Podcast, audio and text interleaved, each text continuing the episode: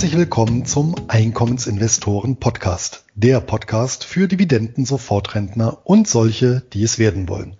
Mein Name ist Luis Pazos. Ich betreibe den Finanzblog nur Bares ist Wahres.de rund um das Thema Hochdividendenwerte und ausschüttungsstarke Geldanlagen. Auch von mir herzlich willkommen zu unserem Format. Mein Name ist Anton Gneupel und ich betreibe den YouTube-Kanal Devi Dividende, auf dem ich regelmäßig Videos für einkommensorientierte Anleger veröffentliche. In der heutigen Podcast-Folge möchten wir die Zykliker besprechen, erklären, was wir überhaupt unter solchen Anlagen verstehen und aufzeigen, welche Chancen und Risiken sich aus entsprechenden Titeln für Einkommensinvestoren ergeben.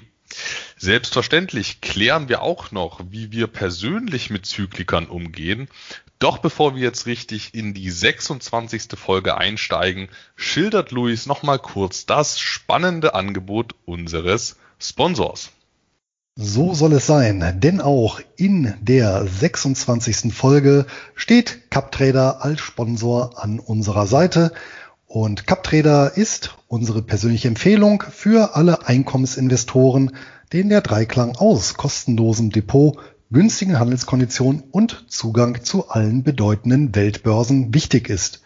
CapTrader bietet seinen Kunden durch die Anbindung an Interactive Brokers, eines der weltweit größten Brokerhäuser, die Möglichkeit, mehr als eine Million Wertpapiere an über 120 Börsenplätzen zu handeln.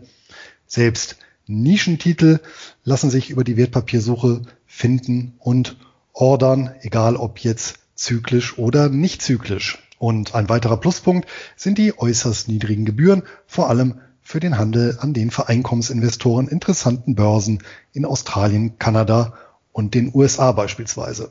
So kostet eine Kleinorder an der New York Stock Exchange gerade einmal einen Cent pro Wertpapier beziehungsweise mindestens zwei US-Dollar. Kosten für die Verbuchung von Dividenden fallen ebenso wenig an wie laufende Depotgebühren. Damit können sich Anleger bei CapTrader selbst mit einer vergleichsweise niedrigen Einlage ein breit diversifiziertes Dividendenportfolio aufbauen. Aufgrund des Preis-Leistungs-Verhältnisses sind wir beide selbst Kunde von CapTrader und nach wie vor mit dem Service und den Reportfunktionen äußerst zufrieden. Direkt zur Konto- und Depotöffnung geht es über ekip.captrader.com. Und damit starten wir durch mit den Zyklikern.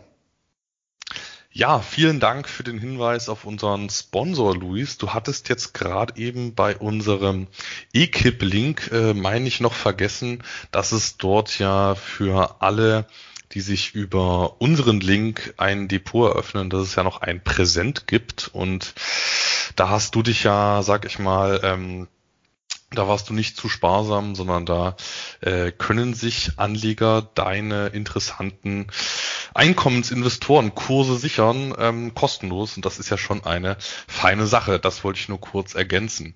Aber heute soll es nicht um Videokurse gehen, sondern um äh, Zykliker, zyklische Branchen. Was sind überhaupt Zyklen?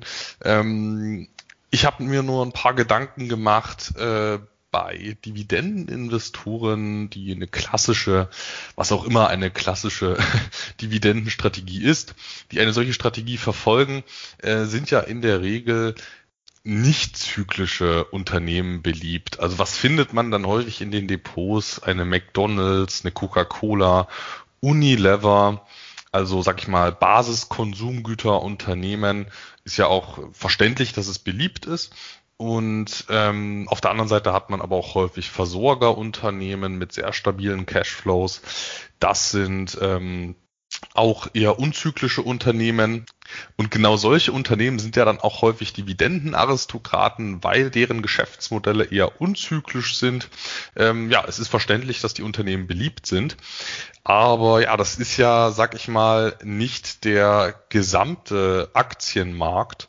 Ähm, es gibt ja noch sehr viele Unternehmen abseits der Dividendenaristokraten, abseits der nicht zyklischen Beteiligungen. Und genau darüber wollen wir heute sprechen, weil es ja durchaus abseits der breit getretenen Wege noch äh, ja, sehr interessante Möglichkeiten gibt, Renditen zu erzielen, hohe Ausschüttungsrenditen, Kurspotenziale und so weiter. Darum soll es gehen. Luis, willst du vielleicht mal kurz einen Abriss darüber geben, was äh, deiner Meinung nach zyklische Anlagen sind und dann kann ich das gegebenenfalls noch ergänzen. Kurz und schmerzlos, ja, ich will und starten möchte ich mit einer Definition dessen, was ein Zyklus überhaupt ist, in diesem Fall aus dem Duden. Und da gibt es zum einen eine allgemeine Definition, demnach ist ein Zyklus ein Kreislauf regelmäßig wiederkehrender Dinge oder Ereignisse und speziell in wirtschaftlicher Hinsicht ist ein Zyklus regelmäßig im Zeitablauf abwechselnd einem Maximum und einem Minimum zustehende Periode. Ja, also hier ist im Prinzip das Börsengeschehen schon mit eingebaut. Und wenn wir jetzt darüber hinaus betrachten, wo finden wir denn überhaupt an Wertpapiermärkten Zyklen, dann lassen sich mindestens vier Stück identifizieren. Nämlich einmal natürlich einen Zyklus des ja, Gesamtaktienmarktes als solchem, ja, also im Prinzip das Auf und Ab der Weltbörse. Dann des Weiteren einen Branchenzyklus, da werden wir sicherlich auch noch tiefer drauf eingehen heute, sprich bestimmte Branchen, die zu bestimmten Zeiten ja, oben auf sind oder eben unter die Räder geraten. Dann gibt es einen Länderzyklus, ja, das heißt bestimmte Länder, die in bestimmten Phasen ja, mal eben haussieren oder eben crashen. Und schließlich den Unternehmenszyklus, der sich dann im Einzelunternehmen beziehungsweise der Einzelaktiengesellschaft widerspiegelt, ja, in dem Auf und Ab des, der Entwicklung, der unternehmerischen Entwicklung, der entsprechenden ja, Umsätze, Gewinne, Cashflows, ja, die sich dann eben auch im Börsenkurs widerspiegeln. Und äh, in diesem letzten Bereich, da finden wir dann eben genau das, äh, Anton, was du eben angesprochen hast, nämlich die sogenannten Zykliker. Und was sind dann für dich konkret zyklische Anlagen?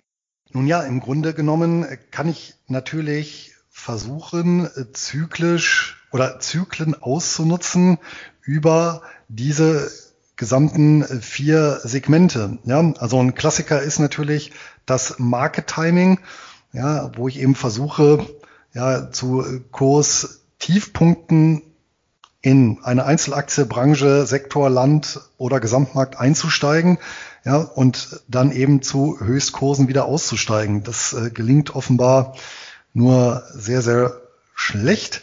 Ja, ähm, aber nichtsdestotrotz, und da kommen wir sicherlich auch darauf zurück, wie wir beide mit dem Thema umgehen, lässt sich natürlich beispielsweise durch Rebalancierung von eben Zyklen, vor allem von unterschiedlich verlaufenden Zyklen profitieren. Ne? Und ähm, wenn wir schon bei dem Thema Zyklika, also im eigentlichen Wortsinne die sogenannten zyklischen Unternehmen sind, Anton, weißt du, wie viele Sektoren es überhaupt gibt, gemäß der globalen Industrieklassifikationen. Ja, das ist ein sehr interessantes Thema, weil ich mich ähm, bei meinen Portfolio-Auswertungen mich auch immer frage, was ist denn da überhaupt eine sinnvolle Herangehensweise? Und ich mache es mir da ganz einfach. Ich nehme da Morningstar als Quelle. Also ich nutze die Morningstar-Kategorien und da gibt's, meine ich, so um die zwölf. Ja, das ist nicht äh, ganz weit weg vom ähm, sogenannten globalen Industrieklassifikationsstandard GICS. Ja, und der kennt zehn Klassen. Und diese zehn Klassen sind einmal Finanzen, ja, Informationstechnologie, Gesundheitswesen, zyklischer Konsum, nicht zyklischer Konsum, Industrie, Energie, Telekommunikation, Rohstoffe und Versorger. Das sind also diese zehn Sektoren und hier wird tatsächlich im Prinzip der Bereich Konsum, also letztendlich Konsumgüterhersteller und Vertreiber, äh, die werden eben aufgesplittet in eben einmal Zykliker und einmal Nicht-Zykliker. Bevor wir da ein bisschen äh, näher ins Detail gehen, Anton, was glaubst du denn, Ähm, ich habe hier so eine schöne Auswertung gefunden. Ähm, zwischen 1957 und 2003, ich meine immerhin knappes halbes Jahrhundert, welcher dieser Sektoren am besten gelaufen ist, also die beste Branchenrendite pro Jahr erzielt hat. In, in welchem Zeitraum nochmal? Im Zeitraum 1957 bis 2003. Das ist aber auch ein spannender Zeitraum. Ich, ich nehme Öl. Also Energie natürlich. Ja, könnte man meinen, liegt äh, gegebenenfalls auch nah. Allerdings war es tatsächlich das Gesundheitswesen mit einer Branchenrendite von etwas über 14 Prozent, gefolgt vom nicht zyklischen Konsum mit 13 äh, Prozent und dann kommt Energie- und Informationstechnologie mit jeweils etwa 11 Prozent. Und interessant ähm, ist übrigens, der schlechteste Sektor war in dem Zeitraum Rohstoffe mit 8 Prozent. Ja, also die Spanne ist gar nicht mal so breit. Also ich hätte tatsächlich vermutet, dass die etwas breiter ist. Also liegen aber doch relativ beisammen. Und es gibt einen eindeutigen Cluster, der so um die 10, 11 Prozent läuft, wo tatsächlich die meisten Branchen liegen. Unter anderem eben auch der zyklische Konsum, also die klassischen Zykliker mit 11 Prozent ziemlich genau in der Mitte. Übrigens, äh, das auch noch eine ganz interessante Tatsache, dass tatsächlich die Branchenrendite in keinem Verhältnis steht zur Steigerung oder Schrumpfung des Marktanteils. Ja? Also wir finden sowohl relativ hohe Branchenrenditen bei expandierenden Marktanteilen, ja, als auch bei Marktanteilen oder Bran Sektoren und Branchen, wo der Marktanteil zurückgeht. Ja, so ein Klassiker, das hätte ich auch nicht gedacht, zwischen 1957 und 2003 ist beispielsweise der Marktanteil von Finanzen oder Finanzdienstleistern von 0,77 auf über 20 Prozent hochgeschnallt. Ja, das ist natürlich ähm, ganz, ganz erheblich. Ja, umgekehrt gab es aber auch Branchen wie zum Beispiel eben ja, Versorger, ja, die von äh, 7,5 auf äh, 2,8 Prozent runtergegangen sind, was eben der Marktanteil angeht. Aber es gibt da keinen Zusammenhang tatsächlich zur Branchenrendite. Das heißt, äh, das Argument, ähm, ja, es ist ein schrumpfender Markt oder ein expandierender Markt, spielt nicht unbedingt eine Rolle. Ja. Ja, schauen wir uns mal den zyklischen Konsum an und grenzen ihn mal so ein bisschen ab gegen den nicht zyklischen Konsum. Ne? Ähm, also wir sind hier im Konsumgüterbereich, also letztendlich das, was hergestellt wird für Verbraucher. Wie würdest du in dem Bereich abgrenzen, nicht Zykliker gegen Zykliker? Ja, ich nutze da immer ganz gerne den Begriff Basiskonsumgüter versus äh, Nicht-Basiskonsumgüter. Also es gibt einfach gewisse gewisse äh, Produkte, die einfach immer gebraucht werden, äh, sag ich mal, die von bekannten Marken vertrieben werden, wie äh, Procter Gamble, also im Hygienebereich oder ja, Nahrungsmittel. Da haben wir jetzt in, in Deutschland sind die ganzen Supermärkte, sag ich mal, nicht äh, börsennotiert, aber es gibt ja diverse äh, Hersteller, Nestlé in der Schweiz, das ist, sind alles so Basis äh, Konsumgüter, wo man jetzt in der Krise wahrscheinlich nicht drauf verzichten äh, würde. Lustigerweise äh, Luxusgüter, die ja äh, eigentlich meint man relativ leicht verzichtbar wären, äh, sind äh, deutlich weniger zyklisch als man denkt. Ähm, dagegen, was ich jetzt als äh, zyklischen Konsum sehen würde, sind so Geschichten wie Autos, weil wir sind ja in einer Zeit, wo eigentlich alle Autos, die wir jetzt auf den deutschen Straßen haben, relativ sicher sind. Die fahren alle relativ gut. Es sind nur noch marginale Verbesserungen, ähm, die vor allem die Optik angehen. Aber in der Krise kann man bestimmt den zehn Jahre alten BMW auch noch zwei Jahre länger fahren. Ähm, an den zwei Jahren würde es nicht äh, liegen Automobilbranche würde ich dementsprechend äh, klar in den äh, zyklischen Bereich einordnen. Ja, wenn ich da nochmal zurückkomme auf den globalen Industrieklassifikationsstandard, da ist die Definition tatsächlich genauso. Nicht-Zykliker sind eben Hersteller von Produkten, die als lebensnotwendig bezeichnet werden und relativ konjunkturunabhängig sind, kann man natürlich auch dazu, kann man natürlich trefflich drüber streiten, was dazugehört. Ja, also sicherlich ja Lebensmittel, Haushaltswaren, ähm, aber die zählen zum Beispiel auch Tabak dazu. Wobei zum Beispiel das letzte Jahr gezeigt hat, dass der Tabakkonsum ja tatsächlich relativ stabil ist, beziehungsweise sich nicht plötzlich ändert. Also sehr konjunkturrobust zumindest ist. Äh, Getränke auch, wobei da lässt natürlich auch wieder äh, die Unterscheidung treffen, welche Getränke sind jetzt lebensnotwendig, welche nicht. Also prinzipiell erstmal nur äh, Wasser und äh, Bier vielleicht, ja. Bei anderen Sachen kann man dann auch wieder drüber streiten. Gerade zum Beispiel ja, Softdrinks, ja, insbesondere Coca-Cola oder ähm, aus dem Hause PepsiCo, die zählen auch zum nicht konjunkturabhängigen, äh, zu nicht konjunkturabhängigen Konsumgütern. Auf der anderen Seite, wenn man sich natürlich da die Preise anguckt, ja, also ist sicherlich nicht etwas, was irgendwie lebensnotwendig ist. Und das Wasser aus dem Hahn ist sicherlich um ein äh, zigfaches günstiger. Ja, umgekehrt, der zyklische Konsum, auch das hast du ja richtig dargelegt. Äh, das sind eben Konsumgüter, auf die ja, die Verbraucher dann doch eher zu verzichten bereit sind. Klassiker ist sicherlich die Automobilindustrie.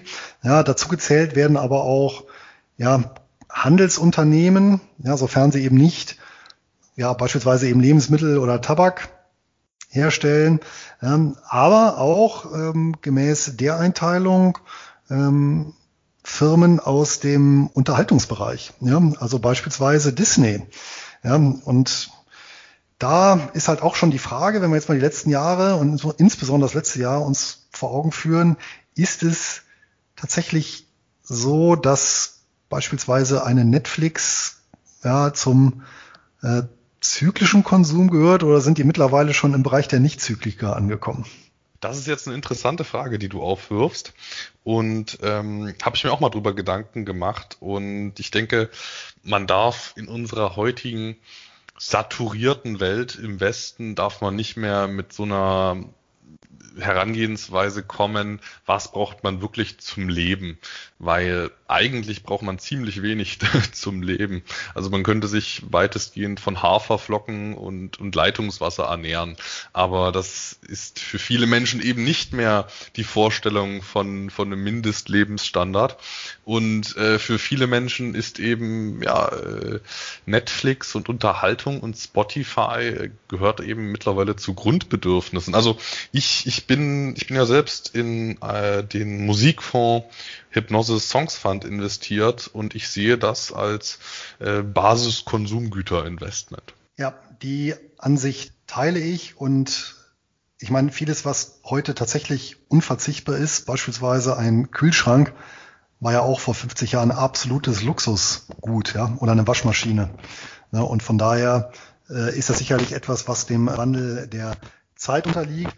Und weil wir eben auch das Beispiel Autos hatten, wenn ich mich an meine Jugend erinnere, dann war es selbstverständlich das Ziel eines jeden 18-Jährigen, hier möglichst schnell den Führerschein zu machen und irgendwie einen fahrbaren Untersatz zu beschaffen. Ja, und dieser durchschnittlich sehr ausgeprägte Wunsch meiner Jugend ist ja heute nicht mehr so vorhanden. Ja, also da ist ja der Wunsch auch von weggegangen. Und sicherlich haben wir dann ja in unterschiedlichen Zeiten unterschiedliche Konsummuster. Ja, und von daher ist das sicherlich eine Einteilung, die äh, regelmäßig aktualisiert werden muss. Ja, dazu kann ich dir natürlich nur beipflichten. Nach diesem netten Intro hier in der Folge äh, möchte ich jetzt aber auch, auch noch mal kurz meine Definition loswerden. Also was zyklische Anlagen, zyklische Investitionen sind. Das sind für mich Beteiligungen, deren Performance von Zyklen abhängt. Wer hätte es gedacht? Und das sind ähm, für meinen, für mein Empfinden sich äh, wiederholende, deutliche Ertragsschwankungen. Und das umfasst jetzt für mich nicht nur Aktien, sondern auch alle anderen Arten, äh, sondern auch alle anderen Beteiligungsarten an zyklischen Werten, wie beispielsweise eine Preferred Share oder eine Anleihe, die einen Anteil ja am Ende verbrieft an einem äh, zyklischen äh, Unternehmen. Natürlich defensiver, als wenn man die Aktie desselben Emittenten kaufen würde, aber man geht dennoch die Risiken des Geschäftsmodells mit ein. Ja, jetzt haben wir ja schon ganz schön viel aufgegriffen. Ich äh, fange jetzt trotzdem nochmal mit einem ganz klassischen Zyklus an, nämlich dem sogenannten Konjunkturzyklus. Ähm, ich muss ja ehrlich sagen, dass der mir persönlich nicht besonders gefällt.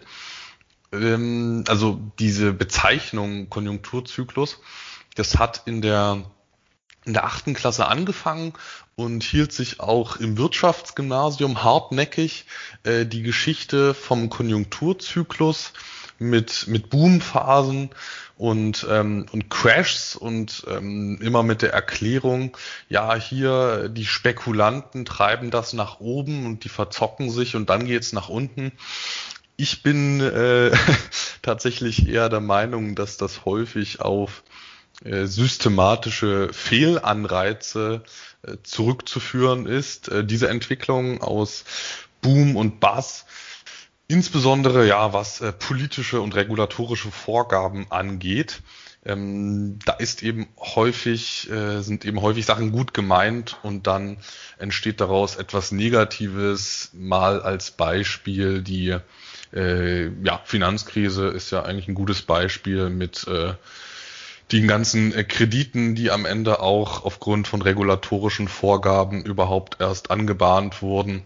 Ähm, aber das soll halt gar nicht das Thema sein. Fakt ist, es gibt solche regelmäßigen äh, Schwankungen in der großen Konjunktur, unabhängig davon, äh, wodurch das entsteht. Und ähm, ja, das äh, betrifft diverse Branchen, äh, insbesondere den zyklischen Konsum mit der Automobilindustrie. Möchtest du äh, zum, zum regulären Konjunkturzyklus äh, oder wie auch immer man den benennen möchte, möchtest du dazu was ergänzen, Luis? Auf jeden Fall, weil das sicherlich auch gleich beim zyklischen Konsum eine ganz wesentliche Rolle spielen wird. Denn in modernen Volkswirtschaften, wo die Produktion nicht mehr vom Wetter abhängt, ja, wie in vorindustrieller Zeit, wo letztendlich die Konjunktur, also definiert als das Bruttoinlandsprodukt, ja, äh, stark wetterabhängig war, das ist ja heute eben nicht mehr, ist der Konjunkturzyklus im Wesentlichen eben ein äh, Kreditzyklus. Und da spielt natürlich ein ganz wesentlicher Punkt mit rein, in dem Maße, wie die Kreditvergabe verzerrt erfolgt. Ja, bauen sich natürlich Ungleichgewichte auf, die dann ja, vom Boom ähm, ja, in den Crash führen, wobei der Crash nichts anderes ist als letztendlich eine, eine Gesundung, in dem eben schlechte Kredite deleveraged werden. Ja? Und das ist eben der springende Punkt des Kreditgleichkonjunkturzykluses. Und ein Parameter, der natürlich ganz wesentlich zur Verzerrung beiträgt, das ist das Zinsniveau, welches bekannterweise durch die Zentralbanken der Welt gesteuert wird und äh, sicherlich nicht immer in die ja, erforderliche oder richtige, wie immer man das auch definieren mag, Richtung. Ja, und die letzten Jahre sind sicherlich auch ein Beispiel dafür. Und du hast es erwähnt, die Weltfinanzkrise ist vielleicht sogar das Paradebeispiel dafür, weil da von regulatorischer Seite ja tatsächlich eine Vielzahl von Faktoren eben dazu geführt haben, dass da ein ganz massives Ungleichgewicht am Immobilienmarkt entstand. Ja, aber der Kreditzyklus auch eben volkswirtschaftlich bedeutend und gerade bei solchen Gütern wie Automobilen, die also relativ teuer sind, da spielt natürlich die Verfügbarkeit von leichtem Geld, um es mal so zu nennen, ähm, eine große Rolle und wir werden auch sehen, dass es bei anderen Branchen so ist. Der nächste Zyklus, den ich mir rausgesucht habe, das ist der, ja, ich weiß nicht genau, wie ich ihn nennen soll, aber das ist der Energie, Öl oder auch Chemie-Zyklus, also alles, was ja da so reinspielt. Ähm, das zeichnet sich ja, also ist zumindest jetzt mir aufgefallen, dass dort ja die Preise äh, der entsprechenden äh, Roh- oder Betriebsstoffe ja nur relativ wenig mit dem sonstigen Aktienmarkt korrelieren und da doch so eine eigene Zyklik drin ist. Ähm, ich muss sagen, ich bin jetzt auch nicht äh, der Energie-Experte oder der Ölexperte. Hm, eine Sache, die mir nur aufgefallen ist bei diesen äh, Energiezyklen, dass dort eben auch regelmäßig die Politik ähm, oder andere sehr mächtige äh, Gruppen mitmischen und ja, das eben einfach Energie als Machtmittel, was ja auch sehr effektiv sein kann, nutzen. Und wenn man, sag ich mal, einfach äh, aus politischen äh, Gründen entscheidet, wir produzieren jetzt mehr, um jemand anderen an den Verhandlungstisch zu holen, dann hat das natürlich extreme, extreme Auswirkungen auf den, auf den äh, gesamten Markt. Äh, da gibt's eine Vielzahl von von äh, Beispielen, aber natürlich hat man auch im Energiemarkt wie in vielen anderen äh, zyklischen Märkten einen sogenannten äh, Schweinezyklus. Also teilweise, also es wird eben immer nur mit, also Anbieter können immer nur mit Verzögerungen auf Nachfrageänderungen reagieren. Und wenn man eben, und wenn man eben ein neues Ölfeld erschlossen hat und das arbeitet jetzt, man hat da viel Geld investiert und dann fallen die Ölpreise, ja, dann kann man eben häufig nicht sofort äh, die Produktion dem der Nachfrageänderung anpassen. Das hat man sehr oft auf, äh, auch in anderen zyklischen Bereichen. Korrekt. Und die landwirtschaftliche Produktion, wo der Begriff Schweinezyklus herkommt, ist ja so ein Paradebeispiel. Denn ja, die Aufzucht eines Schweins dauert halt eine gewisse Zeit. Und wenn eben die Schweinpreise sehr hoch sind und die Bauern dann gleichzeitig anfangen, viele neue Ferkel aufzuziehen, die dann gleichzeitig schlachtreif sind, dann drückt das natürlich wieder die Schweinepreise und daher resultiert dann auch der Name dieses sogenannten Schweinezyklus, der aber sehr oft zu finden ist. Und ein, eine Paradebranche hierfür ist beispielsweise der Schiffbau. Ja, und warum ist das so?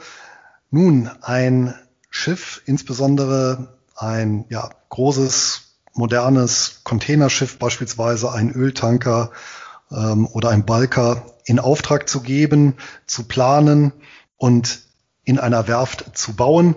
Das zieht sich halt über viele, viele Jahre hin.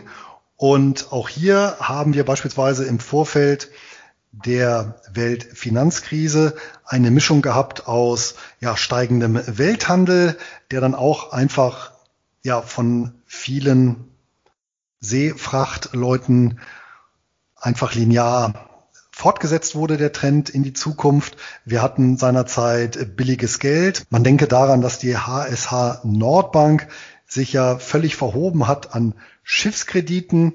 Ja, wir hatten gleichzeitig eine hohe Auftragslage und Auslastung an den weltweiten Werften und mit der Weltfinanzkrise da wurde ja nicht nur die Liquiditätsversorgung schockgefrostet, sondern zeitgleich sind ja die klassischen Baltic-Indizes, also das sind die Indizes für Frachtraten, ja, für den internationalen Seehandel in den Keller gerauscht, ja, teilweise mehr um, teilweise um mehr als 90 Prozent. Und das hat dann zu enorm vielen Schiffspleiten geführt.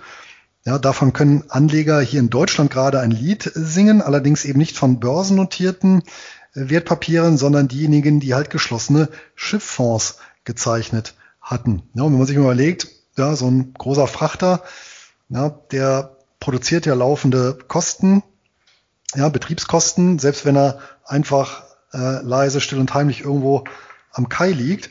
Aber ähm, wenn eben keine Erträge reinkommen, weil der Charterer ausgefallen ist beispielsweise, ja, dann kann natürlich auch so ein geschlossener Schiffsfonds, der üblicherweise mit Fremdkapital operiert, schnell in Schieflage geraten und genau das ist ja dann auch äh, dutzendfach passiert. Also die Seeschifffahrt unterliegt schon ganz klassisch einem Schweinezyklus. Ist übrigens nicht das erste Mal, dass sowas passiert ist. In den 70er Jahren gab es sogar kuriose Fälle. Da sind dann aus wirtschaftlichen Erwägungen Schiffsneubauten, die irgendwo in Auftrag gegeben worden sind in Asien, ja, ähm, direkt nach dem Stapellauf umgeleitet worden zum Verschrotter, ja, weil es einfach nicht mehr gelohnt hat, die Schiffe in Betrieb zu nehmen. Ne? Anton, wo werden heute die meisten Schiffe gebaut? Weißt du das? Ja, äh, das sind mal wieder so Fragen. Ähm, ich beschäftige mich tatsächlich eher mit den Käufern der Schiffe und weniger mit den Herstellern. ich ich tippe einfach mal auf irgendwo in Asien. Ja, richtig. Platz eins, zwei und drei mit weitem Abstand in Asien und zwar China, Südkorea und Japan. Ja, wobei interessanterweise in Südkorea, da haben wir jetzt den Brückenschlag zum Automobilbau, der größte Schiffbauer dort ist äh, Hyundai. Ja, also die ja hier eher für die Kleinwagen bekannt sind. Die stellen da richtig äh, große ja, Containerschiffe ähm, und Frachter her. Ja, eine kleine Anmerkung dazu noch. Das äh, ist tatsächlich sehr interessant zu sehen in den Kursen äh, vieler Schifffahrtsgesellschaften. Also die, die Wirkung des Schweinezykluses ist dort sehr anschaulich zu sehen bei vielen Gesellschaften, dass man, sag ich mal, so bis, bis äh, Mitte 2008 relativ stabile Kurse da sieht und ähm, zu so einem Zeitpunkt, wo die Frachtraten dann deutlich in den Keller gehen, wo aber auch die ganzen nachbestellten Schiffe auf den, auf den Markt kommen. Da ging es dann bei vielen Gesellschaften massiv in den Keller, um es mal so zu sagen. Und ja, viele äh, konnten damit nicht gut umgehen und wenn man sich mal äh, den Aktienkurs von, von Golden Ocean ansieht und wie sie alle heißen, da möchte man, sag ich mal, zu den, zu den schönen Zeiten der Gesellschaft äh, nicht investiert gewesen sein. Also zumindest nicht als äh, Buy-and-Hold-Investor. Aber ähm, tatsächlich, es gibt einige ähm, sehr profitable Gesellschaften, die auch die Finanzkrise äh, überlebt haben. Die SFL Corporation ist da ein Beispiel. Die hatten jetzt im Zuge des Shutdown-Crashs zwar massive Dividendenkürzungen, aber die äh, sind jetzt ähm, auch durch die Finanzkrise ohne herbe Verluste gekommen. Also man kann äh, nachhaltig in dem Markt existieren, sag ich mal so. Korrekt. Die SFL Corporation, die haben wir übrigens besprochen in der achten Folge des Einkommensinvestoren Podcasts. Ja, und ich sag mal, die ausgeprägte Zyklik, gerade im Schifffahrtsbereich, kommt natürlich daher, wenn man sich vor Augen führt, ja, wenn, wenn der Referenzpreis wie beispielsweise die Frachtrate um 90 Prozent sinkt. Ich meine, das fängt natürlich ja kaum ein Unternehmen auf. Ja, also wenn, wenn, weiß ich nicht, die Automobilpreise um, um 90 Prozent sinken würden, ja, äh, das würde ja auch dann kaum ein Autobauer überleben. Von daher hat sich die Branche insgesamt vermutlich sogar noch recht robust geschlagen. Und natürlich, wie immer, ähm, gehen auch Sieger aus ja, so einem so einer ruinösen Entwicklung ähm, hervor. Und korrekt, es gibt noch zahlreiche Gesellschaften, die profitabel operieren können.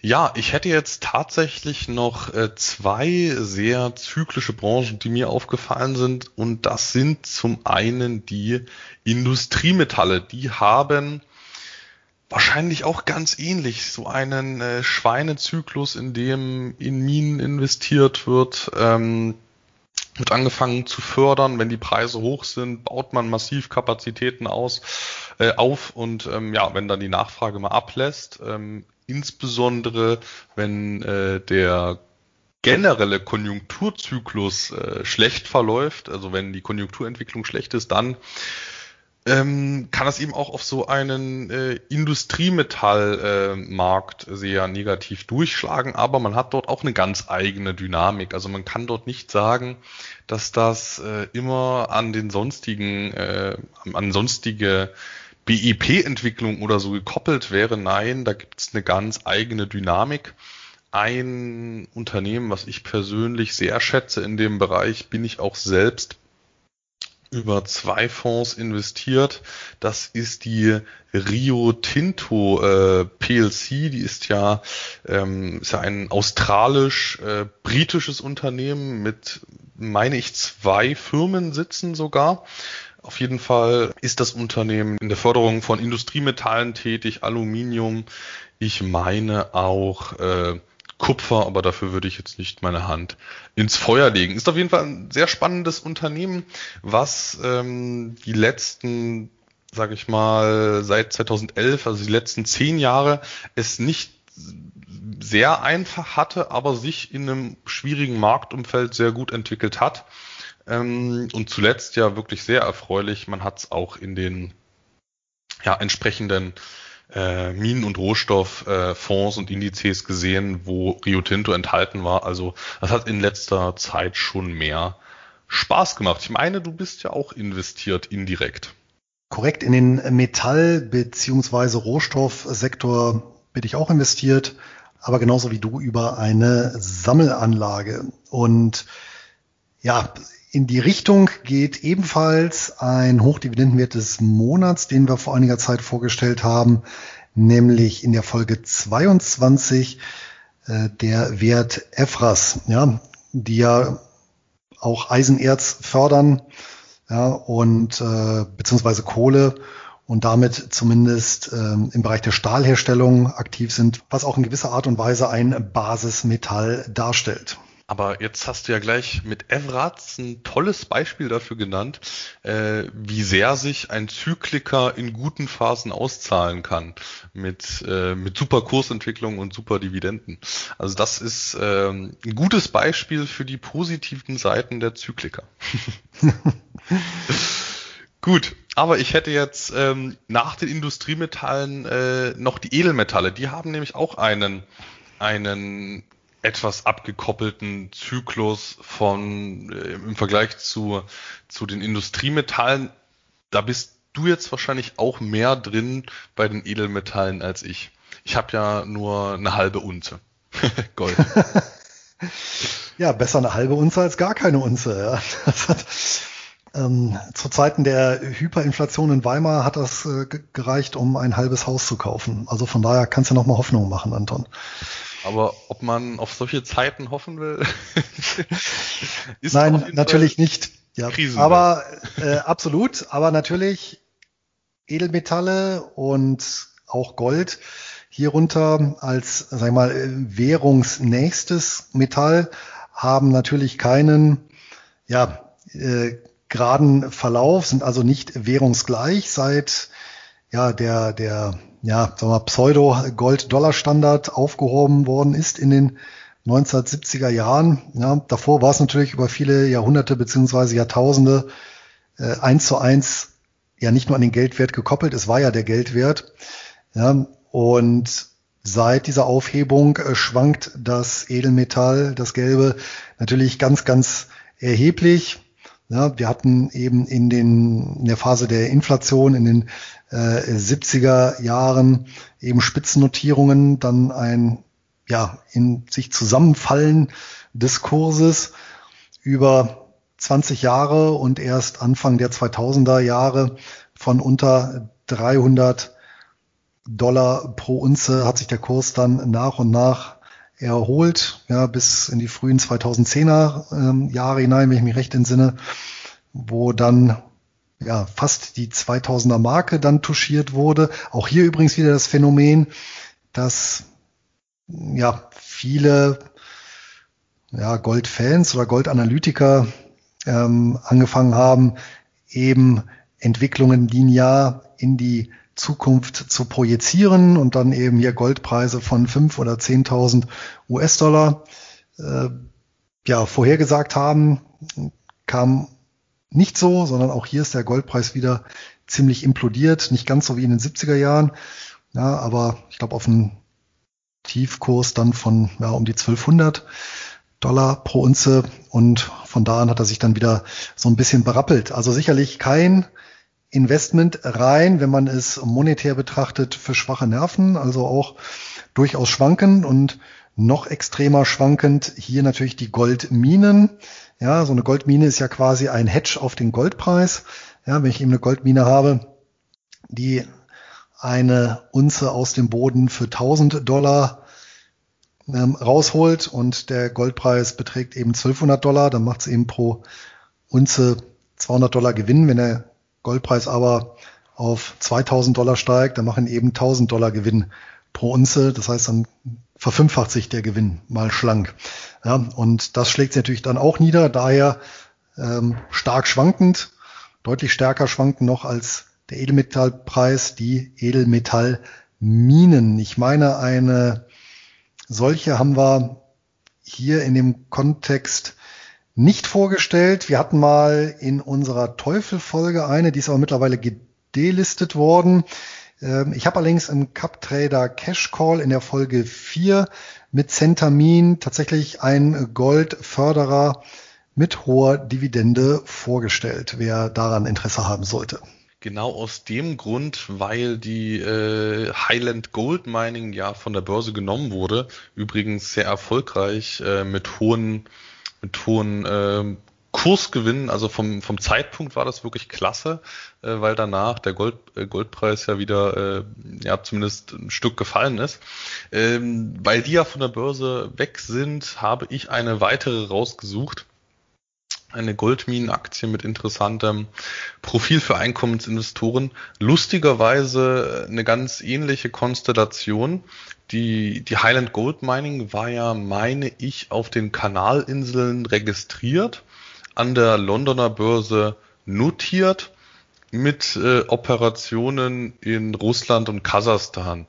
Und jetzt habe ich ein Unternehmen mit äh, Hauptsitz in Zypern, äh, Notierung an der Londoner Börse und ebenfalls ähm, Operationen in äh, Russland.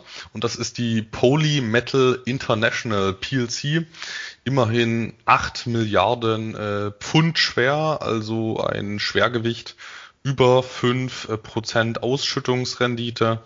Ähm, ja, kann man sich durchaus mal ansehen. Die fördern Gold, Silber und als Nebenprodukt Kupfer. Äh, kleine Off-Topic-Frage äh, an dich, Luis. Äh, falls das jetzt nicht zu sehr ausartet, was hältst du grundsätzlich äh, von Silber? Hältst du das äh, gleichwertig? Ähm, siehst du das gleichwertig im Vergleich zu Gold oder würde das jetzt hier den Rahmen sprengen? Naja, die Kurzform wäre aus meiner Sicht, dass der monetäre Status von Silber natürlich nicht dem von Gold entspricht, allein aufgrund der Tatsache, dass die Zentralbanken der Welt inklusive internationaler Währungsfonds ja äh, tausende Tonnen von Gold eben halten und äh, Gold nach wie vor ja, der Anker im Weltwährungssystem ist. Und da kommt halt Silber nicht dran. Silber ist sicherlich interessantes ja, Schmuck und äh, hier auch Industriemetall. Ne? Und ja, der kleine Bruder des Goldes allerdings eben ohne dieses Gewicht im Weltwährungsgefüge. Na, das war ja jetzt eine ähm, aussagekräftige und dennoch kurze Antwort. Respekt. Ja, ganz, ganz ungewohnt, ich weiß. ganz ungewohnt. Gut. Wenn mich nicht alles täuscht. Ach nee, ich habe noch eine kleine Ergänzung dazu. Ähm, ich habe mir überlegt, was haben denn diese gesamten zyklischen Branchen alle gemein? Und gemein haben die, dass es bei allen schwierig ist, Angebot und Nachfrage in, in Einklang zu bringen, entweder durch starke Nachfrageschwankungen oder Angebotsschwankungen und dann häufig noch in Kombination mit regulatorischen Faktoren oder einem Schweinezyklus. Also das sind so die Eigenschaften, aber generell Nachfrage und Angebot kommen schwierig äh, zusammen und das ist eben nicht wie, sag ich mal, ähm, irgendwelche Plastikgegenstände, von denen man mal mehr herstellt oder weniger, ähm, je nachdem, was der Markt eben gerade äh, nachfragt, sondern das äh, ist eben alles ein bisschen langatmiger häufig auch in der Produktion. So, wenn mich äh, jetzt nicht alles täuscht, äh, sind wir mit dem Wesentlichen zu den zyklischen Branchen durch. Einige Punkte hatte ich jetzt schon angesprochen, ähm, was so die großen Chancen der Zykliker sind und ähm, das ist vor allem das hohe Dividenden- und Kurspotenzial in guten Phasen und das muss man auch einfach sagen. Das hat man, sag ich mal, in kurzen Zeiträumen nicht bei nicht zyklischen Unternehmen. Man macht nicht mal in, in einem Jahr 100 Prozent Gesamtrendite mit, mit einem etablierten, äh, nicht zyklischen Unternehmen. Klar, das wird es geben, aber es ist äh, ganz klar die Ausnahme, wohingegen man bei äh, zyklischen Unternehmen, das ist jetzt nicht selten, dass die sich mal kurzfristig verdoppeln im Wert, weil eben auch die Ertragslage genauso schwankt. Und ähm, im besten Fall bedeutet das hohe Dividenden ähm, in Kombination mit Dividendensteigerungen und Kurssteigerungen, im besten Fall natürlich.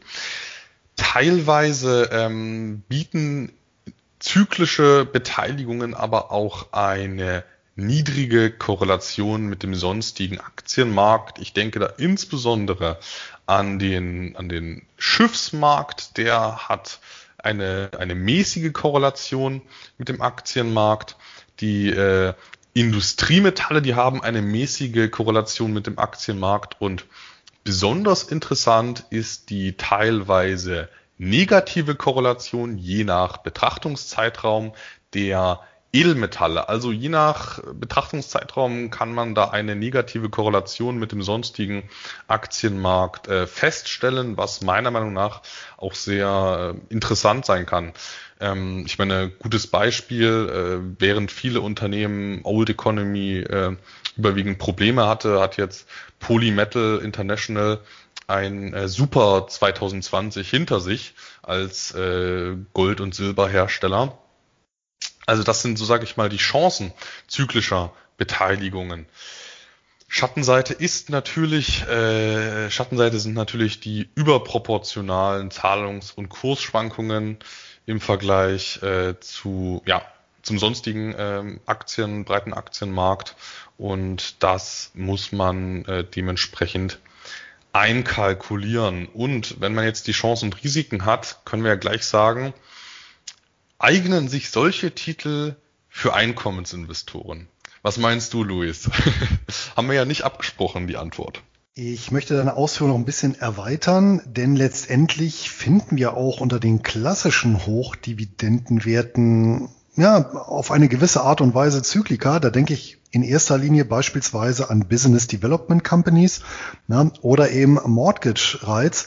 Das heißt, hier haben wir natürlich auch Unternehmen mit ja auf der einen Seite hohem Renditepotenzial, aber auch hohen Risiken. Und diese Risiken, die manifestieren sich dann eben genau in solchen äh, Situationen, wo eben die Märkte ein Stück weit einfrieren und dann genau diese Unternehmensgattungen oder diese Sektoren oder Untersektoren dann doch massiv in die Tiefe rauschen. Ja, bestes Beispiel ist eben die Weltfinanzkrise, die ja ihren Ursprung in, im Immobilienbereich hatte und wo eben die Mortgage Rights um 80 Prozent runtergerauscht sind, ebenso die Business Development Companies, ja, weil da eben einfach auf Anlegerseite oder bei, bei vielen Anlegern ja die Angst äh, vorgeherrscht hat, dass eben diese Business Development Companies ihre nicht börsennotierten Beteiligungen ja eben nicht mehr handeln können, weil ja eben keine Liquidität am Markt dafür da ist. Das heißt, ähm, letztendlich finden wir eine gewisse Zyklik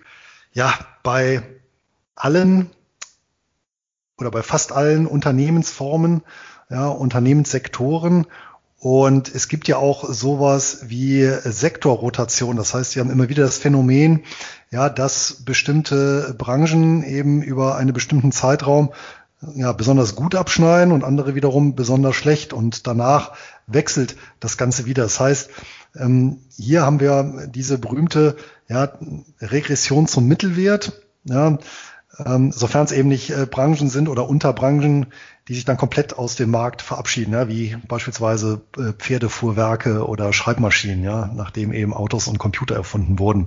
Ja, und dasselbe Phänomen habe ich natürlich dann auch wieder auf Länderebene. Auch das lässt sich ja beispielsweise äh, versuchen, zumindest systematisch äh, auszubeuten. Ja, beispielsweise lässt sich hier ja jährlich mal eine Rangliste erstellen von den Ländern, die beispielsweise besonders schlecht gelaufen sind innerhalb von einem drei oder fünf Jahres Zeitraum, vielleicht sogar die am schlechtesten gelaufenen und gezielt in diese, sagen wir, ausgebombten Märkte zu investieren und darauf zu spekulieren, dass eben durch die Regression zum Mittelwert diese dann überdurchschnittliche Rendite liefern. Ja, und wie gesagt, das ist eben nicht auf Unternehmen beschränkt. Diese, diese gezielte Investition in ausgebombte Märkte, die haben wir ja quasi schon in unserer Strategie integriert durch das regelmäßige Rebalancieren. Du machst das ja, meine ich, äh, wirklich durch Verkäufe und Zukäufe. Ähm, bei mir reicht das momentan noch ganz gut aus, ähm, dann die entsprechenden Sektoren einfach nachzukaufen, weil im, Ver im Verhältnis zum Depot die Einzahlungen ja ein entsprechendes Gewicht haben. Oder habe ich das jetzt, äh, habe ich das falsch in Erinnerung bei dir? Nein, absolut richtig. Und dann sind wir auch beim Punkt, wie wir persönlich mit dem Thema Zyklik bei Dividendenwerten oder Branchen umgehen. Und genau das ist mein Ansatz, eben möglichst breit über alle Instrumentengattungen zu diversifizieren, hier möglichst viele Branchen, Länder und Regionen mit ins Boot zu holen. Und dann kommt eigentlich das Entscheidende, weil ich auch immer wieder gefragt werde, naja, äh, warum bist du noch jetzt beispielsweise in äh, Reiz investiert oder MLPs, nachdem du jetzt zwei, drei, vier Jahre äh, relativ schlecht gelaufen sind. Ja, also relativ schlecht im Verhältnis zum sonstigen Markt. Und das ist eben genau der Punkt, dass ich eben durch meine halbjährliche Rebalancierung, wobei ich auch tatsächlich versuche zu vermeiden, Anteile zu verkaufen, sondern das auch versuche, ähm, ausschließlich über Zukäufe auszubalancieren, ja, dass ich hier also eine Antizyklik mit reinbringe, das heißt automatisch eben immer dort zukaufe, ja, ähm, wo die entsprechende Branche oder die entsprechende Region eher schlecht abgeschnitten hat im Vergleich zum restlichen Depot, da also auffülle und dann natürlich umgekehrt profitiere und zwar sowohl durch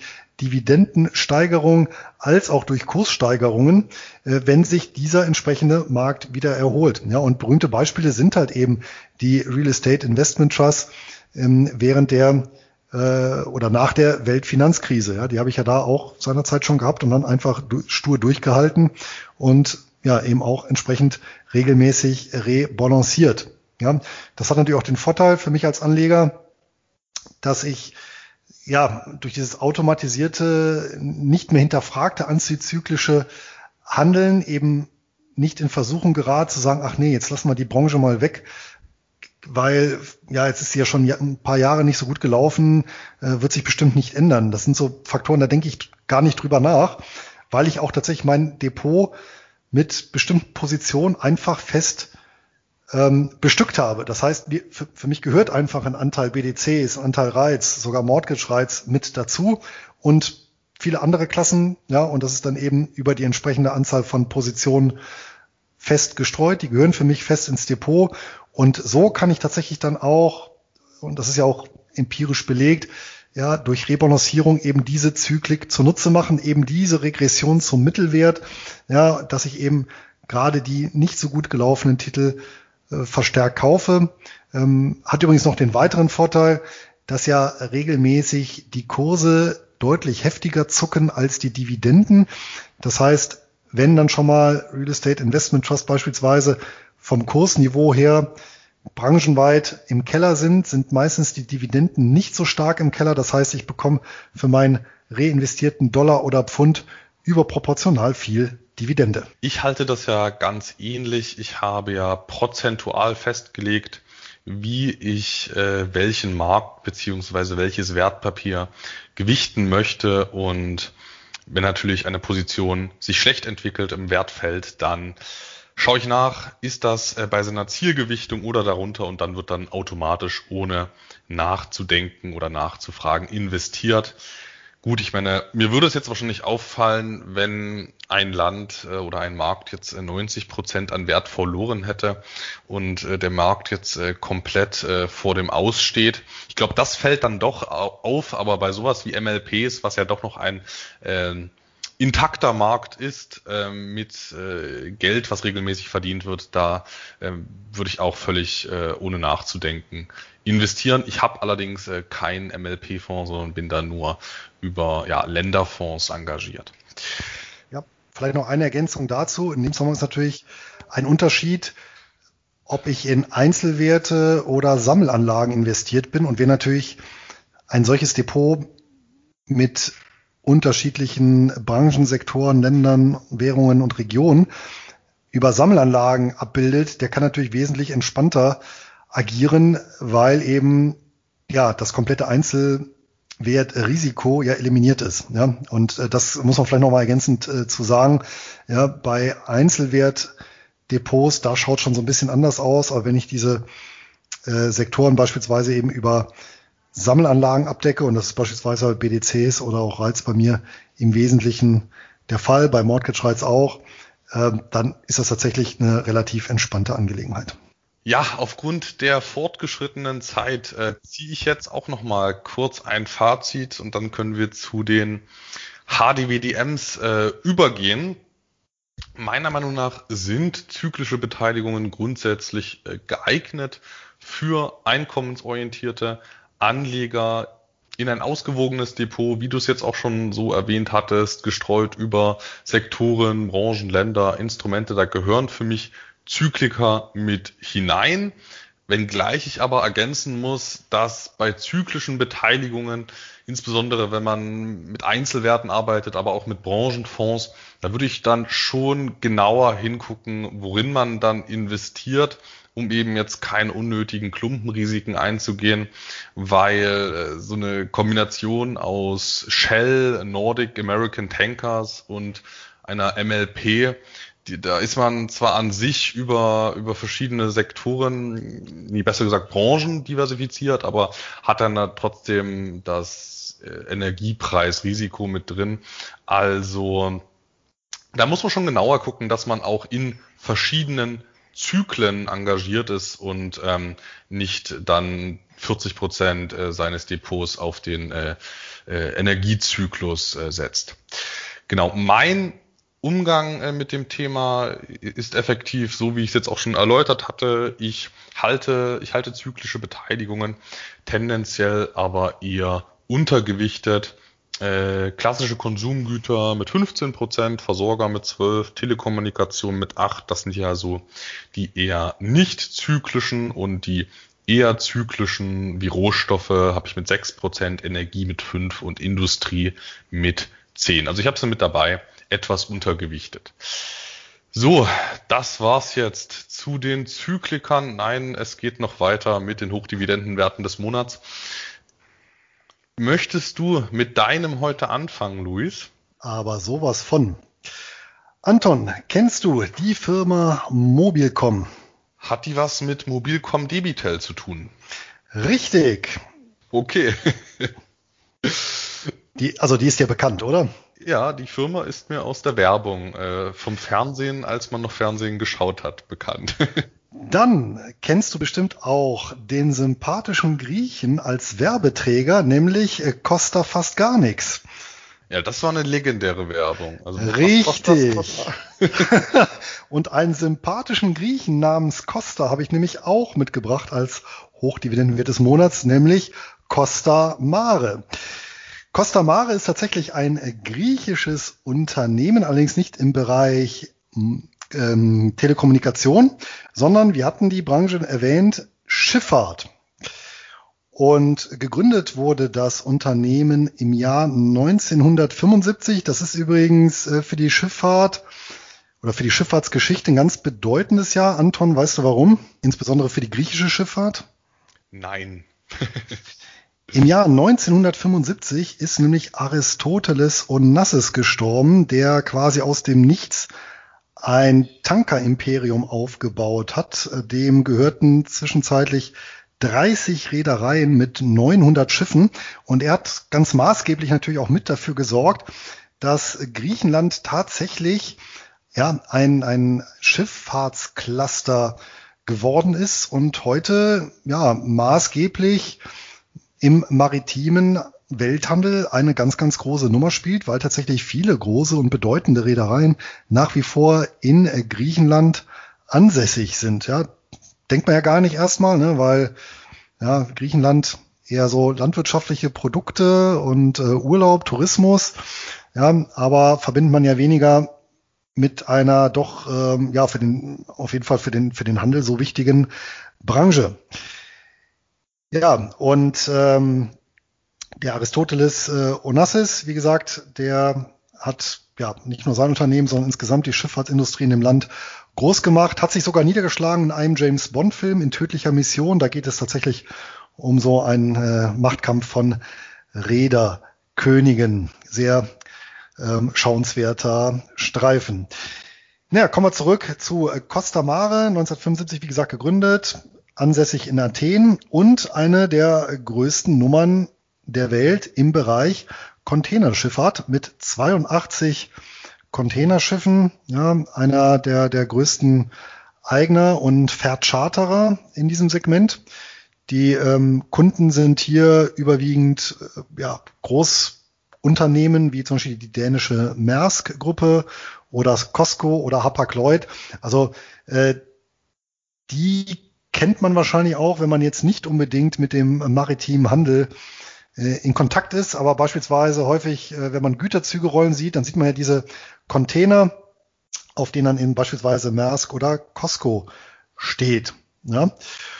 Und ähm, tatsächlich sind das ja auch so diese TEU-Container, ja, das ist äh, 20-Foot Äquivalent Unit, das heißt also 20 Fuß Standard-Container und die gesamte Flotte von äh, Costa Mare, die hat eine Kapazität von knapp 600.000 dieser Container. Ja, also schon äh, ganz, ganz erheblich. Ne? So ein Standard äh, 20 Fuß Container ist übrigens ähm, 6 Meter lang, 2,40 etwa breit und 2,60 hoch und isonormiert. Das ist eben der große Vorteil. Der Container hat ja den ja, maritimen Handel ja wirklich revolutioniert, weil es eben so ein ja, praktisches äh, weltweites Standardmaß ist. Ja, gucken wir uns mal das Unternehmen an. Costa Mare notiert an der New York Stock Exchange, ja, operative Zentrale in Athen, ähm, flaggt auf der ganzen Welt. Also die Schiffe von denen äh, fahren unter äh, beispielsweise auch liberianischer Flagge, ja, ähm, und über alle Weltozeane. Aktuell notiert das Unternehmen der Kurs des Unternehmens bei äh, 10,70, äh, schüttet aus äh, 10 Cent pro Quartal, macht eine Dividendenrendite von aktuell jetzt nicht ganz äh, sexy, aber immerhin 3,7 äh, Prozent. Ja, Marktkapitalisierung 1,3 Milliarden US-Dollar und ähm, auf Basis der geschätzten Gewinne für 2021 ein KGV von unter 6. Ja, also hier ja, spielt gegebenenfalls äh, etwas Musik und wenn sich die Zahlen dann auch ja, entsprechend entwickeln, dann knüpfen die vielleicht auch an die alte Dividende an, die lag bis 2016. Da hat übrigens die gesamte ähm, weltweite Seeschifffahrt nochmal einen schönen Knick nach unten gemacht, also quasi ein, nochmal ein, ein, ein zyklisches Tief gehabt. Ja, während eben die anderen Aktienmärkte oder anderen Branchensektoren das eben nicht hatten. Ja, da betrug die Dividende 29 Cent pro Quartal. Ja, im Vergleich jetzt zu eben 10 Prozent, äh, 10 Cent pro Quartal. Ja, Anton, du hast vorhin gesagt, es gibt Unternehmen, die sind ganz gut durch die Krise gekommen. Costa Mare gehört zu diesen Unternehmen im Bereich der Seeschifffahrt. Und das liegt äh, natürlich auch an den ja, recht konservativen äh, recht konservativen Zahlenwerk. Ja, wenn wir mal anfangen mit dem äh, Vermögen äh, der Gesellschaft, das liegt sehr konstant seit vielen Jahren bei etwas über drei Milliarden US-Dollar. Ja, wobei die Schulden Pi mal Daumen ja die Hälfte der Vermögenswerte ausmachen. Das heißt, wir haben hier eine Eigenkapitalquote von irgendwo um die 50 Prozent. Das ist im Bereich der Seeschifffahrt schon sehr, sehr üppig. Ja, und die Schiffe selber sind hier in die Bilanz eingeflossen mit einem Wert von 2,45 Milliarden US-Dollar. Wenn ich jetzt von der Bilanz rede, meine ich die letzte Bilanz, also 2020, die im Anfang 21 erschienen ist. Ja, und das heißt, jedes Schiff ist aktuell im Schnitt, ja, diese 82 Schiffe, ähm, bepreist mit 29,9 Millionen US-Dollar. Das ist vermutlich relativ realistisch. Die Flotte ähm, mischt sich. Es gibt einige ältere Schiffe, die da drunter sind. Das älteste ist vier, ja, 24, 25 Jahre alt, also Baujahr 96, 1996. Das jüngste 2020. Zwei Neubauten sind momentan in einer chinesischen Werft in der Mache. Ja, das heißt, hier eine, ja, ein gesunder Mix an Schiffen. Und wenn man sich überlegt, dass der Schrottwert eines mittelgroßen Containerschiffes ja irgendwo zwischen acht bis zehn Millionen US-Dollar liegt, dann ist das vermutlich relativ konservativ gerechnet. Die Schiffe sind mit, bis auf eine einzige Ausnahme alle verschartert und mit Restlauf oder mit Laufzeiten von 2021. Also einige Charterverträge laufen äh, dieses Jahr aus, aber viele ziehen sich auch über die 20er Jahre bis hin ja in das Jahr 2031. Das sind so die längsten Charterverträge, ne? also noch zehn Jahre. Das heißt auch hier ein gesunder Mix. Ja, ähm, interessant äh, am Rande, eines der Schiffe hört auf den äh, wunderschönen Namen Trader. Ja, das war mir auch noch aufgefallen bei der Liste. Ähm, Schauen wir uns nochmal die operativen Zahlen an. Umsatz 2020 460 Millionen US-Dollar. Das war tatsächlich äh, nur knapp weniger als 2019. An Gewinn vor Sondereffekten wurden 126 äh, Millionen US-Dollar ausgewiesen. Ähm, ebenso viel eben wie 2019, ja, im jetzt vor Corona-Jahr und fast das Doppelte wie 2018 mit 70 Millionen US-Dollar. Nach Sondereffekten, und da haben die halt ein bisschen vorsichtig agiert, bleibt im Prinzip eine ja, schwarze Null über, 9 Millionen US-Dollar. Das heißt, der Gewinn ist hier nach Sondereffekten auf dem Papier ähm, im Vergleich zum äh, Vorjahr um 90 Prozent eingebrochen. 2019 war es eben 99 Millionen US-Dollar. Das liegt aber daran, dass die bestimmte Schiffswerte neu ähm, ja, bepreist haben. Also ähm, hier tatsächlich ja eine, eine Sonderabschreibung oder Sonderbewertung äh, des Schiffs, der Schiffe vorgenommen haben. Ähm, und das hat sich eben nicht zahlungswirksam niedergeschlagen, aber eben ja in der in der Gewinn- und Verlustrechnung und deswegen durch diesen Sondereffekt, durch diese Umbewertung oder Neubewertung ähm, ist eben der Gewinn so niedrig ausgefallen. Der Cashflow, der operative, tatsächlich höher als 2019. Der liegt bei zuletzt 274 Millionen US-Dollar. Ne? Übrigens, ich habe gefunden ähm, eine Studie von äh, PwC, also der ähm, Wirtschaftsberatung zu Schiffsbewertungen und die durchschnittliche Lebenszeit eines ähm, ja, Hochseeschiffs äh, beträgt 30 Jahre. Ja? Also von daher ist die Flotte da ja ganz, ganz gut dabei. Also ähm, was das entsprechende Alter angeht. Ja, das Interessante an Costa Mare, insbesondere für Einkommensinvestoren, ist jetzt nicht nur die Stammaktie, sondern die haben auch aktuell vier Preferred Shares emittiert. Ja, ganz klassisch, jeweils zu 25 US-Dollar.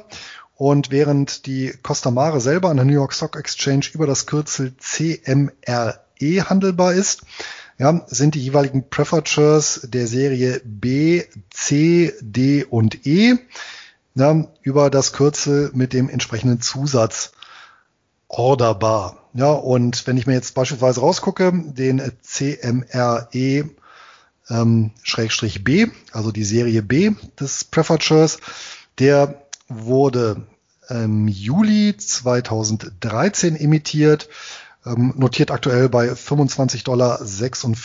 Der Call Date ist seit bald drei Jahren vorbei. Der war 2018 im August.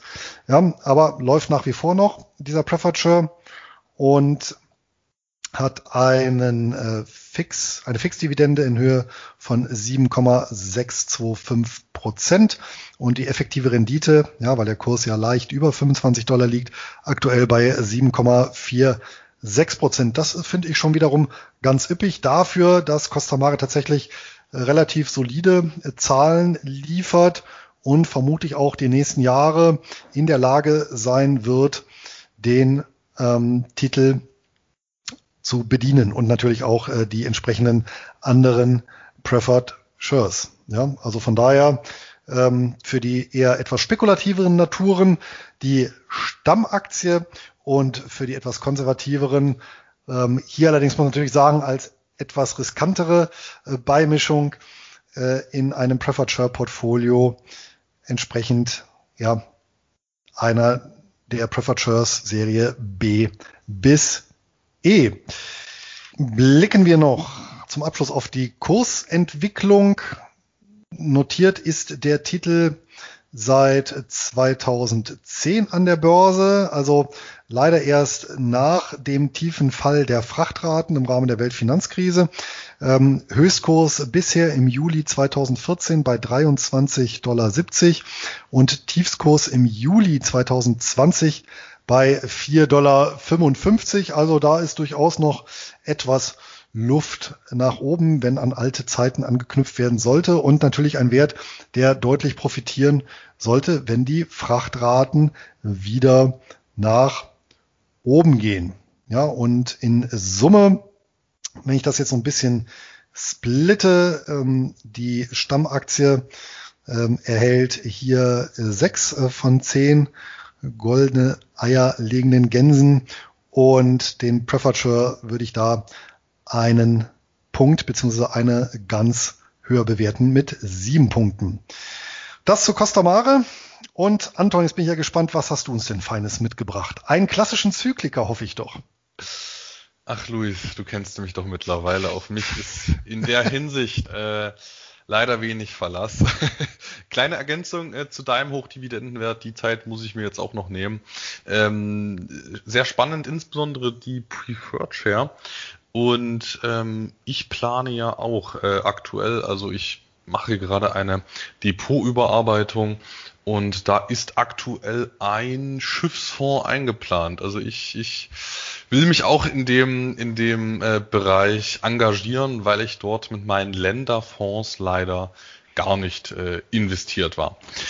Aber das nur als kleine Anmerkung. Ja, für mich gibt's heute mit meinem Hochdividendenwert eine Premiere in unserem Podcast, denn ich bespreche eine Anlage, die überwiegend in Deutschland investiert ist. Also hier können Anleger, Einkommensinvestoren den deutschen Aktienmarkt abbilden. Mache ich ja sonst normalerweise aus verschiedenen Gründen nicht. Also ich investiere nicht in Deutschland und äh, ich bespreche auch normalerweise keine entsprechenden Anlagen.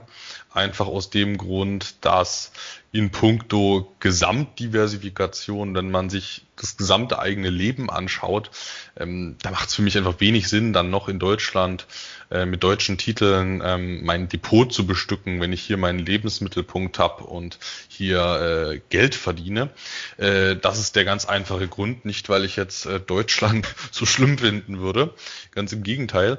Ähm, ja, aber ich kann ja dennoch verstehen, dass äh, Anleger in Deutschland investieren möchten, ähm, ob es jetzt Anleger sind, die ihren Wohnsitz oder Lebensmittelpunkt im Ausland haben oder auch deutsche Investoren, die auf den, ja, auf das bisschen Home Bias nicht verzichten möchten. Ähm, kann ich verstehen. Deswegen gibt's meinen Hochdividendenwert des Monats und das ist heute der New Germany Fund Incorporated.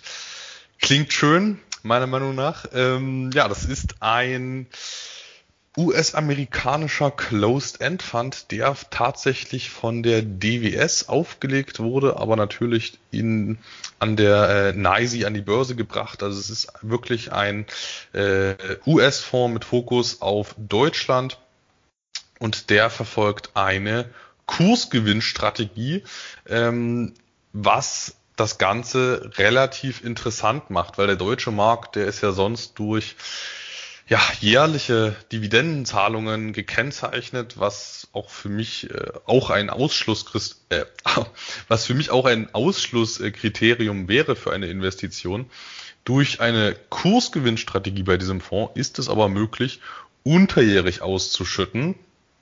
Und ähm, ja, eine Kursgewinnstrategie ist zumindest auch aus Einkommensinvestoren-Sicht eine zyklische Anlage, weil ja dort die äh, Zahlungen äh, sehr stark mit den entsprechenden äh, Kursen der breiten Aktienmärkte äh, mitschwanken. Also in der Hinsicht ähm, werde ich dem heutigen äh, Folgenthema gerecht, aber ansonsten ist es doch ein relativ breit gestreuter Fonds. Ja, aufgelegt wurde der Titel im Jahr 1990, also äh, tatsächlich relativ alt mit 31 Jahren Lebensdauer. Investiert ist der Fonds ausschließlich in Aktien und das mit Fokus auf Midcaps. Also wenn man sich den MDAX anschaut und das mit dem Portfolio vergleicht, da gibt's eine große Schnittmenge, Sektoren und branchentechnisch gibt es eigentlich keinen Schwerpunkt. Also es ist ein relativ äh, breites Abbild äh, deutscher Midcap-Unternehmen. Die Top-Länder sind Deutschland selbstverständlich, aber wir haben auch Beimischungen äh, mit Unternehmen aus Frankreich und dem Vereinigten Königreich. Das sind aber überwiegend Unternehmen, die dann doch relativ viel noch mit Deutschland zu tun haben. Also Airbus ist äh, ja kein deutsches Unternehmen, aber gibt es ja doch äh, gewisse Verbindungen.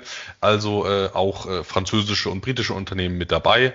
In äh, geringem Prozentsatz Top-Titel sind Airbus, Brenntag und HelloFresh und Positionen insgesamt im Fonds gibt es 70. Das Bruttovermögen liegt bei ja für Closed-End Funds durchschnittlichen 371 Millionen US-Dollar. Also ja, äh, kein Schwergewicht unter den Closed-End-Funds, aber auch kein Mini-Fonds. Der Börsenwert liegt bei 324,5 Millionen US-Dollar bei einem Net Asset Value von 356,7 Millionen US-Dollar, was einem attraktiven Disagio von 9% entspricht. Also deutlich unterbewertet und ja, aus diesem Punkt äh, schon mal äh, für die Kennzahlen eine grüne Ampel. Die Kostenquote liegt bei für Closed-End Funds ja leicht überdurchschnittlichen, durchschnittlichen 1,11 Prozent ist meiner Meinung nach für einen so einzigartigen Fonds angemessen. Ich habe eine äh, aus privaten Zwecken eine Datenbank von über, äh, von über 1000 Fonds. Da gibt es keinen, der ja, ein ähnliches Profil hat. Also ohne Konkurrenz kann man natürlich 1,11 Prozent äh, verlangen. Und also jetzt natürlich, es gibt natürlich MDAX-Fonds, aber keinen, äh, keinen vergleichbaren Fonds mit Kursgewinnstrategie. Auszahlungen tätigt der Fonds zweimal jährlich, einmal im Januar und einmal im Juni mit einer etwas höheren Dividende im Juni. Aber das muss man auch gleich sagen, ähm, der, dieser Fonds zahlt sehr schwankungsreich aus, wie es eigentlich typisch ist für die Kursgewinnstrategie. In guten Jahren wird mal viel ausgeschüttet und in schlechten Jahren manchmal auch eben nichts. Beispielsweise war das so ähm, nach dem Dotcom-Crash. Da hat der Fonds nichts gezahlt. Die Ausschüttungsrendite beträgt aufgrund des erfreulichen letzten Jahres zumindest für viele MDAX-Werte 11,9 Prozent bei einer Ausschüttungsquote von lediglich 39 Prozent. Die Steigerungsrate liegt auf Fünfjahressicht bei 15,7 Prozent, wohlgemerkt unter großen Schwankungen. Also es gab da wirklich keine kontinuierlichen Anhebungen, sondern es ist jetzt mehr oder weniger Glück, dass im letzten Jahr so viel ausgezahlt wurde. Und daraus ergibt sich jetzt hier diese Steigerungsrate. Die Dividendenserie reicht lediglich ins Jahr 2019 zurück. Da gab es eine Ausschüttungskürzung und die Verschuldungsquote beträgt moderate 3,9 Prozent. Also auch aus Hebelsicht eigentlich völlig unproblematisch. Kursentwicklung war sehr positiv über die Laufzeit. Man konnte deutliche Kursgewinne zusätzlich zu den Ausschüttungen erzielen. Ganz anders sieht's beim äh, maximalen Kursverlust aus. Der ist äh, nicht sehr erfreulich. Der lag bei 82 Prozent im Rahmen des Dotcom-Crashs. Ich kann nur mutmaßen, dass der Fonds da eventuell mit äh, vielen äh, Dotcom und Internetwerten engagiert war und dass es deswegen so ausgefallen ist. Aber ja, die Dividendenserie und der maximale Kursverlust sind hier bei mir die roten Ampeln und in Summe kriegt der Fonds von mir acht von zehn goldenen Ganzeiern. Die historische Gesamtrendite liegt übrigens seit 1995 gemessen bei 9,93 Prozent pro Jahr, was ziemlich genau der Rendite des Spider S&P ETFs entspricht.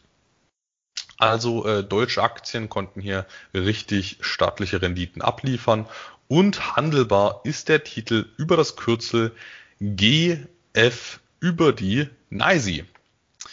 Das war's von mir zu meinem heutigen Hochdividendenwert des Monats mit einmal ja, Thema Deutschland und aus Einkommensinvestorensicht zumindest ein zyklischer Titel. Das kann man wohl sagen und du hast mich regelrecht überrascht. Das Papier kannte ich gar nicht und auf die Idee muss man erstmal kommen, den heimischen Markt über ein ausländisches Wertpapier in Form einer Sammelanlage abzudecken. Chapeau. Ja, mich hat's auch überrascht und dann gleich noch von der DWS. Sowas aber auch. Anton, damit sind wir am Ende der heutigen Folge zu Zyklikern. Und wie immer gilt natürlich ja der Hinweis auf Verlustrisiken bis hin zum Totalausfall. Und darüber hinaus sind alle unsere Aussagen als persönliche Meinungsäußerung aufzufassen, keinesfalls als Anlageempfehlungen. Und da wir selber auch als Investoren aktiv sind, kann es natürlich sein, dass wir Wertpapiere erwähnen. Ähm, wir hatten es ja auch schon gesagt, oder besser du, Anton, ne, im Bereich der Schiffe, ja, die wir eben zu handeln beabsichtigen oder die sich bereits in unserem Besitz befinden. Und von daher können Interessenskonflikte nicht ausgeschlossen werden. Ja, und wenn ihr jetzt noch Fragen, Sorgen, Nöte oder Verbesserungsvorschläge habt, wir freuen uns über jede Rückmeldung zum Podcast und ja, richten den gerne nach euren Wünschen aus. Nutzt hierfür die Kommentarfunktion gerne auch für Fragen zur heutigen Podcast-Folge oder schreibt uns eine E-Mail an einkommensinvestoren at nur Wahres ist wahres.de. Und wer keine Folge mehr verpassen möchte, der kann den Podcast direkt abonnieren oder folgt uns auf einem der zahlreichen Kanäle.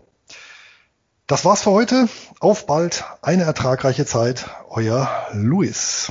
Und auch ich wünsche euch ein glückliches Händchen beim Investieren und viel Freude beim Ausschüttungen Vereinnahmen. Euer Anton.